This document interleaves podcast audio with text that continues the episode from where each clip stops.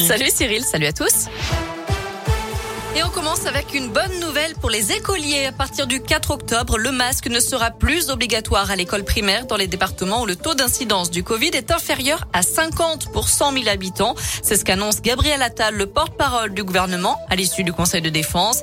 À ce jour, cet allègement des mesures concernerait quatre départements de la région, l'Allier, le Puy-de-Dôme, la Haute-Loire et le Cantal, mais aussi la Saône-et-Loire près de chez nous. Autre annonce, les jauges qui s'appliquent encore dans certains établissements recevant du public seront levées dans ces mêmes département à partir du 4 octobre. En revanche, le pass sanitaire est maintenu pour le moment partout en France.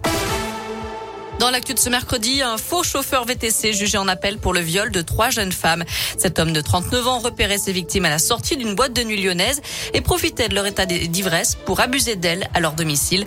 En première instance, ce prédateur sexuel avait été condamné à 16 ans de réclusion criminelle. Le procès doit durer jusqu'à vendredi aux assises de la Loire. Lui était accro au site pédopornographique. Un habitant du Puy-en-Velay écope de 8 mois de prison avec sursis pour avoir consulté régulièrement ce genre de site internet.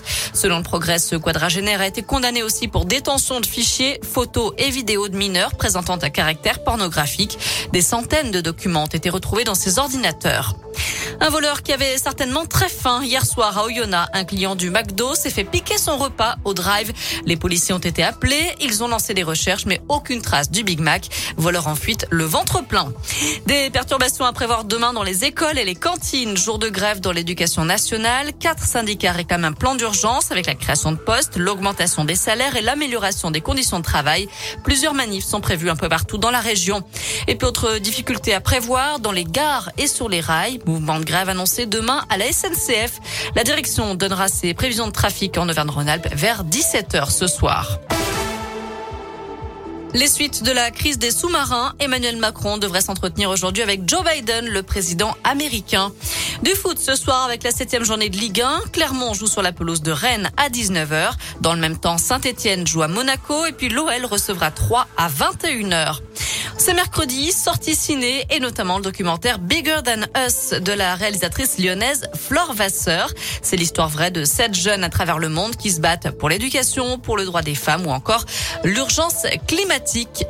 Voilà, vous savez tout pour l'essentiel des infos de ce mercredi. On jette un œil tout de suite à la météo avant de se quitter. Pour cet après-midi, pas de changement. On garde un beau soleil, du ciel bleu. C'est un temps plutôt agréable hein, pour la saison.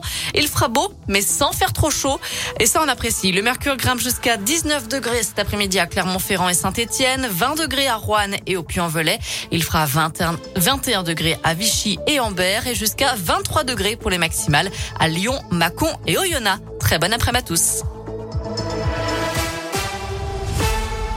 Merci.